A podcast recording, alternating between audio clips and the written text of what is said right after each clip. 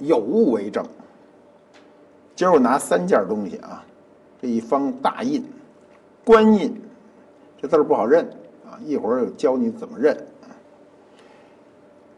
这儿呢，两份钱，一份是你不认得的，或者你不使用的，啊，没见过的银锭，什么时候的呢？明朝的，明明朝嘉靖年间的啊。我们再看这个银元，这你熟悉。我告诉你，这个你也不熟悉，这比你常见的那个银元呢厚。这是中国历史上著名的钱币。那么，为什么把两个钱和一个印章搁在一起呢？跟张献忠有关。我们最近看到新闻啊，张献忠沉银地呢，这个盗挖案或者是盗捞案啊，告破。呃，有关张献忠的宝物呢，它本来是个民间传说，正史里并没有记载。可是你一去四川地区啊，只要你跟人家聊天聊大发了，就有人说你提到张献忠，一定有人说：“哎呀，他有一堆宝物啊，他有多少船多少船，上千条船的宝物，全部就沉在这江里了。”过去我们都认为这就是一野史，就是一老百姓津津乐道的八卦，但是没想到三百七十年后，这传说就变成了个事实。我们先了解一下张献忠这人啊，这人呢在明史中是有载的。张献忠跟李自成呢是同年生人，那就是说他们俩一边大。但是他读过几年书啊，崇祯呢三年，一六三零年，这个张献忠呢积极响应王家印的这个反明的号召，在米脂啊陕西米脂起义，自号八大王。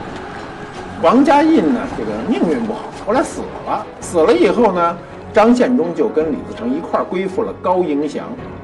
高迎祥最初就称为闯王。我们不要以为李自成是个闯王，李自成是成为闯王是后来的事儿。最初高迎祥就是闯，那他手下有两个闯将，这两个闯将是谁呢？就是张献忠和李自成，一左一右。后来呢，这高迎祥。死了，这一死，这事儿就大了。因为张献忠跟李自成谁也不服谁的气，就是有点像这一个一司令死了吧，俩军长就闹掰了，这彻底闹掰了。闹掰后呢，本来是一股力量，这股力量非常大啊，他是非常有可能啊，就是把明朝干掉、统一中国的。但是他闹掰后，就一股力量变成两股，那各自的力量都有削弱啊。那么一个人就盘踞在黄河流域啊。这就是这个李自成，另一个人呢，就张献忠呢，就盘踞在长江流域，一人守着一条大河。李自成啊进京称帝以后啊，张献忠呢就不忿呐，不忿呢就自个儿在成都呢也称帝。这俩人呢，一北一南，啊，北边这叫大顺，南边这叫大西，他其实是西南嘛，他各自为政。这两个政权在中国的正史当中啊，基本上都不认啊。我们学历史的时候会提到，但是在正史中基本上都不认。明朝末年的时候呢，最初有三支力量都想统一中国，干掉明朝啊。这三支力量是谁呢？是东北的满清啊，呃，残余的这个南明，再有就是这个张献忠和李自成。但是他们俩一掰呢。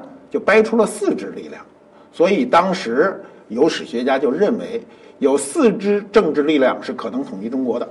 当时比较起来，满清的力量比较弱，所以有很多学者就认为呢，最没有能力、最不该统一中国的反而是满清啊，就觉得首先是兵力不足，另外呢，入关时候呢，他有强大的文化抵触，因为他毕竟不是汉文化。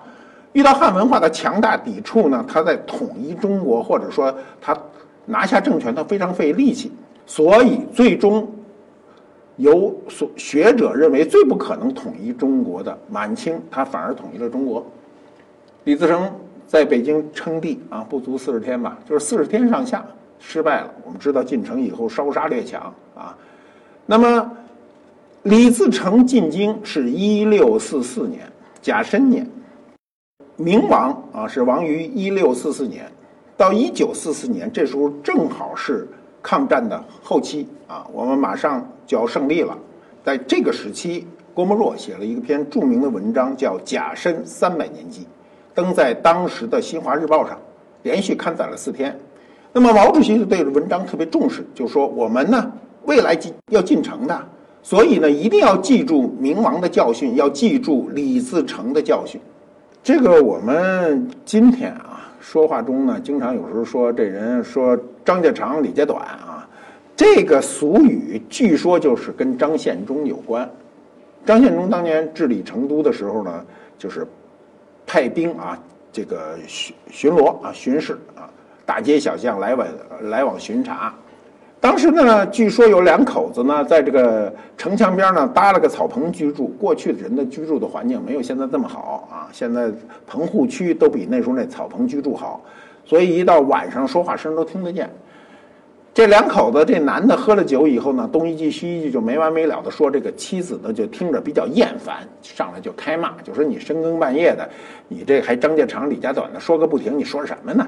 谁知这夫妻的这段对话呢，被这个巡逻的这个兵丁就听见了，听见了以后呢，有点不知前因后果，直接就把这俩人给薅着，就给抓进官府。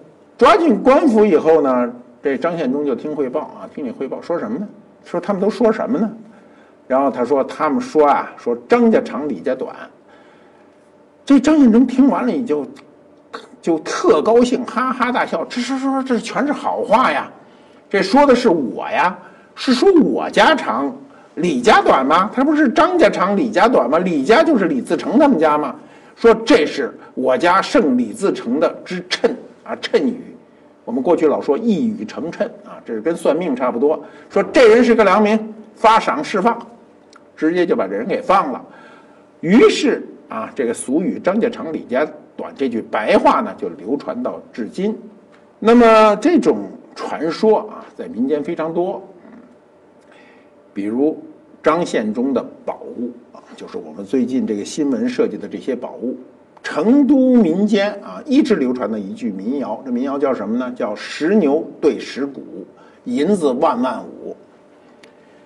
就说，这石头的牛跟石鼓对上了以后呢，说银子万万五是一个非常大的数字，有很多银子。相传呢，清兵入入关的时候，四川境内呢就是连年混战啊。四川这个地方很有意思，就是它是一个盆地啊，是西南地区最富饶的地方。呃，历史上战争很难波及到这儿，但是一旦波及到这儿，都非常惨烈。比如当年蒙古人打过去的时候，就非常惨烈。那么清兵入关以后呢，打到四川啊，四川就连年混战，张献忠呢就不得不退出成都。那么民谣说的这段事呢，就是张献忠啊兵败退出的时候呢，把大西军的啊，就是大西国的金银财宝呢给密藏起来。为什么要密藏起来呢？这个留得青山在，不怕没柴烧啊。一定把这些财产，就是这些这个银两，呃，收起来，因为带着非常不方便。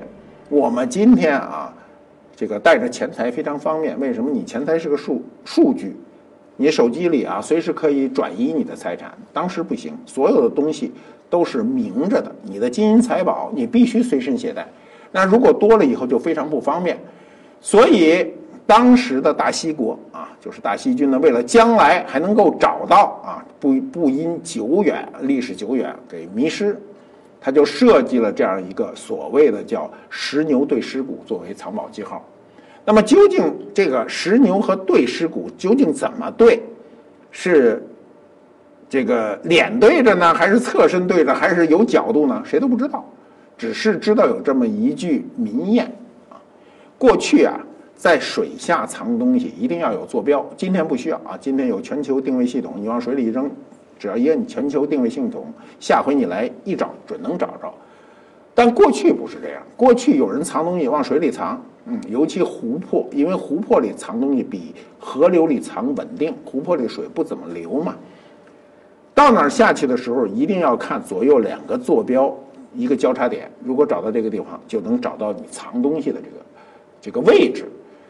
那么，石牛对石鼓肯定是位置，但这个位置究竟是在哪儿呢？后来就不不清楚。这句名言呢，就导致后来四川地区，尤其成都地区的这个老百姓津津乐道，就都希望找到大西国的这个神秘宝藏。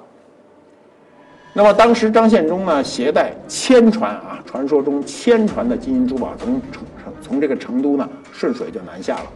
那么到了这个四川的彭山县江口镇呢，它有个地方叫老虎滩，这一带呢就遭到了川西官僚。这个杨展的突袭，就是别人打他来了，一部分或者大部分的金银财宝呢，就是随着船队直接就沉了。当时沉呢，可能是临时的一种应急方应急措施啊，就为了我反正不能让你夺去，我先沉了，将来有机会我们这个还能捞回来。那么根据现有的资料显示呢，张献忠呢就是被刘建啊，古书上讲刘史啊，就刘建。命中啊，命中以后就丧生。但是呢，究竟是不是这么丧生的也不清楚。有人认为他可能也是得病而死的。但是不管怎么着，他是死了。张献忠死了以后呢，他的部队就防止他的这个尸体的被清军发现啊。过去人对尸体特别重视，所以就将他呢葬于了凤凰山，找个隐秘处把他葬了。但是后来还是被清军搜出来了啊！搜出来为什么要搜出来？要解气，要解恨。清军呢就在成都将其尸体呢斩首。我们今天好像觉得这人死了你斩他有什么意义？当然有意义，它是精神胜利法。所以过去古代戮尸啊，就是鞭打这个尸体呢，就是一种很残酷的刑法。所以今天还是可以确认啊，就是四川的凤凰山呢是张献忠的这个就是归老的地方吧，就是他死的地方。我们都知道啊，这个四川的有，比如有西充县，还有南充县。你一听西南，这都是位置。西充县凤凰山呢，就有张献忠的墓。这个墓里呢，我想应该不是张献忠的尸骨了，也可能是这个，咱就不是不只能推测了。那么不管他是有没有他的尸体，那单至少是他的衣冠冢。衣冠冢过去就是在古代呢。呃，如果一个人死了没有尸体，比如这个尸体根本就没有回来，家里人都认为他肯定是死了，那就给他做一个衣冠冢，啊，或者说尸体经过各种啊各种可能，比如就像刚才说的，你的尸体已经被鞭尸了，被这个这个后人啊这个给肢解了，所以可能就是只好做一个衣冠冢来纪念这个过故去的人。那么张献忠呢去世以后呢？有关沉他的这个沉银地啊，就是他在哪儿把这个银子沉下去呢？这故事就就一下就风靡，就流传。由于这个传说的存在呢，所很多人啊，很多百姓都很希望去盗掘。它跟盗墓有点不同，盗墓呢，它是个未知，就这墓葬里到底有什么不知道。有的墓葬因为历史上有很多大墓葬反复被盗掘，你费费劲巴拉的把它挖出来一看，里头什么都没有。但是这个直接是银子。清政府当时还组织官兵啊，直接就去打捞，到那个位置去打捞。据说一共打捞出金银呢，有大概有三万余两啊。后来又因为水太急，也就算了。民国政府的时候也曾经组织人去打捞过，但是打捞出来的金银很少。由于他们打捞过，这个传说就变得越来越实，百姓都特别相信这件事儿啊，就总有人。隔长不短的都要去捞捞啊，那么一直到什么时候呢？到了二十一世纪，到了二零零五年啊，这个彭山县啊，这个开建引水工程，施工队在这岷江的老虎滩上河床上呢，就用挖掘机开始就挖铺啊，铺设管线沟槽，结果呢，一下子就挖出来怎么一一共就十个银锭，这银锭上呢，上面写着崇祯十六年八月。纹银五十两，那么这个年号呢，正好就跟这个张献忠沉银的时候年号是吻合的。那么大家就初步鉴定说，这个东西就是明代的官银。那么这就为破解张献忠在此这个千船沉沉银呢，找到了一个啊一个证据啊。这个证据呢，多少就有一点考古的含义了。那么这次挖掘出来的银锭呢，无论是从银锭本身，还是从它的包装呢，它跟历史上非常吻合。所以呢，三百七十年前关于沉银之说呢，到了今天就变成了一个事实。但这之后十多年啊，到今年正好十二年了，那个离张献忠呢这个陈寅地最近的这些村庄，不断的有文物出水。那么张献忠的这个千传宝藏啊，这个诱惑太大啊。这个村民们啊，农民们不管那套啊，包括盗墓的、远来的啊，就组织起来这种盗宝集团啊。据说最多的时候有百十多人同时在江面上摸宝。那那看着你说他是摸宝还是摸鱼，你并不清楚。反正他是他心里是在摸宝，表面上像摸鱼，你也不能抓他。那么这个。据说啊，就是说当地的媒体还有报道，就是说到了冬天水都特冷了，还有一六十多岁老头还在那儿摸呢啊。因为有些人很执拗，这历史上就有这种人非常执拗，他就坚定的认为这底下就有东西，坚定的认为自己能捞出来。据说后来这村里的人呢，还有哎又这个买了豪车，又租了商铺啊，说这盗宝者一夜就变得富，就成了街头巷议的这种这个热门的这种谈资。这种事儿就怕渲染，一渲染这事儿就变得非常的大，所以大量的人呢就会涌入到这儿，这事儿就断断续续啊，就有十年，从二零零五年到二零一五年这十年呢，就形成了大量的人跑这个陈寅地啊，就是张献忠陈寅地呢就捞宝。那么后来眉山市的这民警呢，就组组织啊，就是这事儿不能肆无忌惮呐，组织抓捕队，然后就对六个啊盗掘团伙呢，就同时抓捕，抓获了多少人呢？抓获了三十一个人，扣押了啊西王赏功钱币二十七个。西王赏功这钱币非常有名啊，喜欢收藏钱币的人都知道，那个儿大，首先个儿大，上面就写着西王赏功。你听这钱跟那个过去这个政府发的钱不一样。过去政府发的钱啊，就写上，比如说开元通宝啊，唐代的钱；你比如康熙通宝，清代的钱，那都是当时的标准货币。西王赏功呢，这有点像政府发你一张支票，个儿大啊，这钱值钱。在收藏的这个钱币的这个群体中，西王赏功算一算是一枚非常有特色的钱。存世量不是很大啊，跟其他的跟宋钱比、跟清朝钱比、明朝钱比，那就差很多。那么这一下就扣押了二十七个，其中还有银锭，银银锭有多少呢？有三十九个。那各类钱币啊，那钱币就多了，就那玉千枚，那钱币玉千枚不算什么。追回的文物里啊，非常重要的就是说，能证明张献忠的，就是这个虎钮永昌大元帅金印。这东西当时卖了多少钱呢？卖了八百万。嗯。这个人啊，犯罪嫌疑人啊，不大，三十四岁啊，有着十一年的潜水经历啊。这个人可能酷爱此事。二零一三年的这个清明节的晚上呢，他就到这个江口镇对面的闽江河畔，他穿着潜水服就下去了。他自己都没想到，可能不定下了多少趟了。这趟下去了，一摸，哎，摸着一个什么呢？四川话叫金坨坨啊，就是一个摸着一金疙瘩。它水下有多深呢？也就是三米深，不是很深。他双手摸摸摸摸摸，就摸着这么一东西，手上一拿就很重啊。我们都知道金子的比重是非常大大的，拿在手里是不一样的。结果一拿，感觉这东西就很有意思。结果出来一看，自个儿给自个儿吓一跳。这是什么呢？是一金老虎，就是一金老虎啊，攥在手里很沉。出来就高兴，高兴马上就开始询价。你知道？过去的这个盗墓者跟今天的盗墓者还有点不同。过去的盗墓者出来以后，不问是什么东西，将本求利。我我这些日子就缺三万块，谁给我三万我就卖了，不管这东西值钱不值钱。现在因为大家都多少这些年普及了很多文化知识或者文物知识，大家拿着东西以后呢，第一个反应是想，这东西到底值多少钱？所以他就通过中间人呢去打听，说这东西值多少钱。先询价啊，就是说您肯要跑了，不能要少了啊，先往高了要，先问看谁给的高。结果有一人给八十万，一给八十万呢，这可能比他想的还还高点。他你想的比他高，他反而犹豫，你知道吗？如果他想的是一个，比如他想一个二百万，你给出一八十万，他说你再加点，我就卖给你了。他要想一五十万，你要给他一八十万，他就说哟，这东西值这么值钱，我暂时先别卖。所以他就在等等，就等着。结果没等几天啊，在同一位置，他又下去了，他又穿着潜水服又下去了。结果离这个老虎没多远的地方啊，大概也就十来米的地方呢，一摸，又摸着一金属的东西，方块方的啊，摸起来沉甸甸的，然后拿着出来一看，惊惊呆了，这上面写着“永昌大元帅”，黄金的。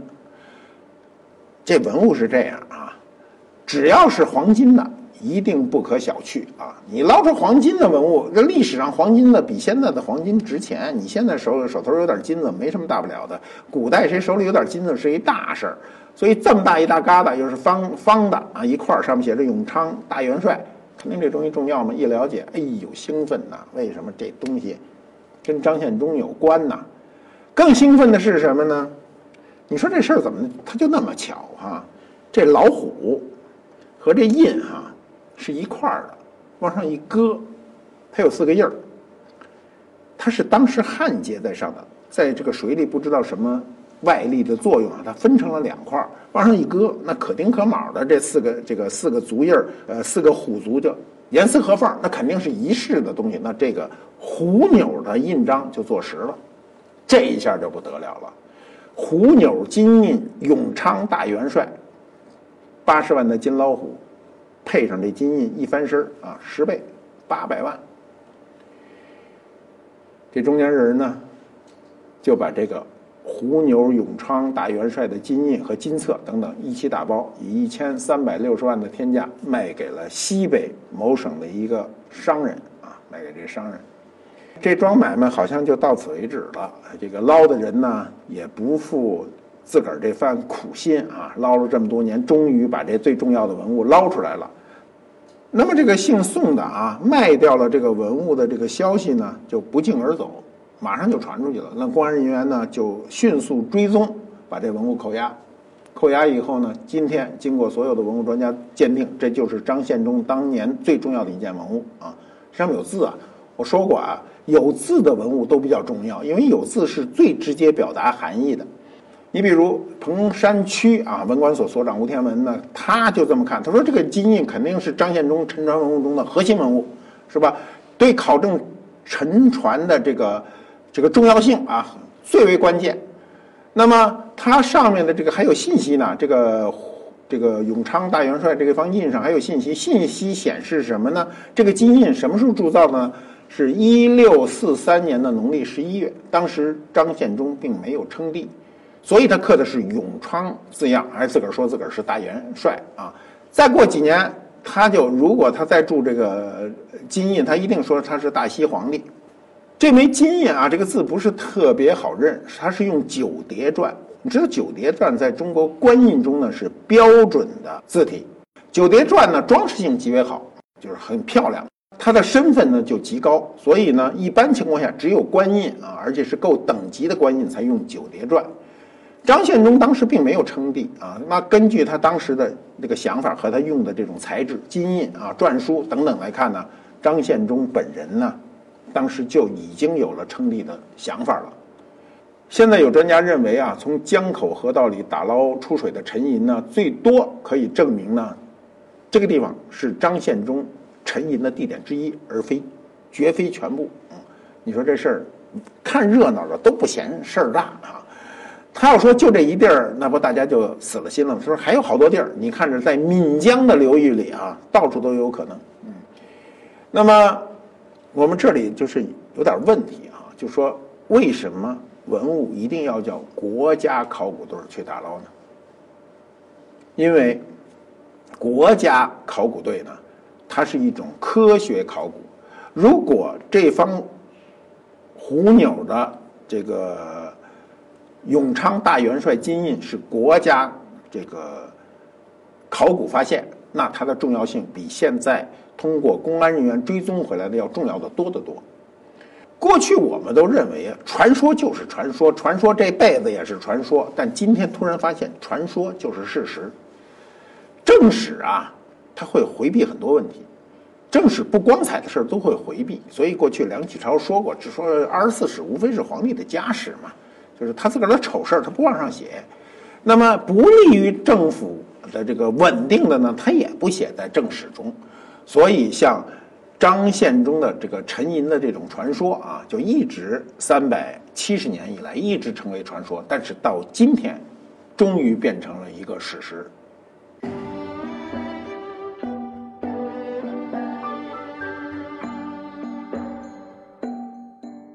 官复猫揭秘官复秀，先看官印啊，看官印《九叠传》。这九叠传你看着啊，跟城墙垛子似的，什么都看不明白。这上面有十二个字，这十二个是什么字儿呢？其实背面有楷书刻着，它叫“亲军啊，虎卫左镇火攻二营官房啊”，一看就是一方官印。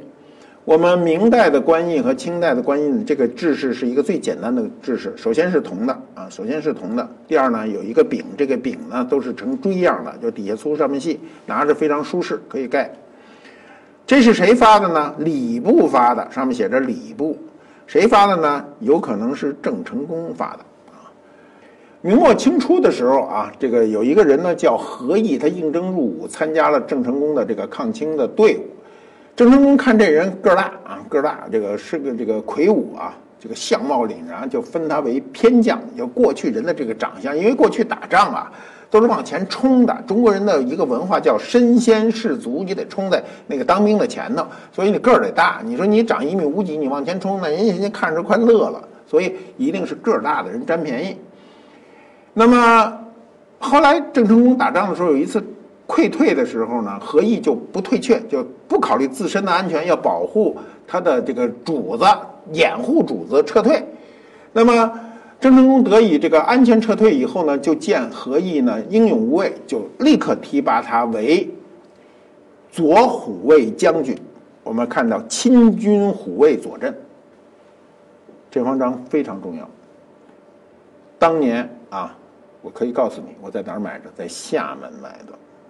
这方章在厦门买的，有可能是从台湾流散过来的。当时卖这个章的人呢，并不是很清楚它的重要性啊。这方章在中国的这个这个明清啊历史上非常重要，跟台湾有关。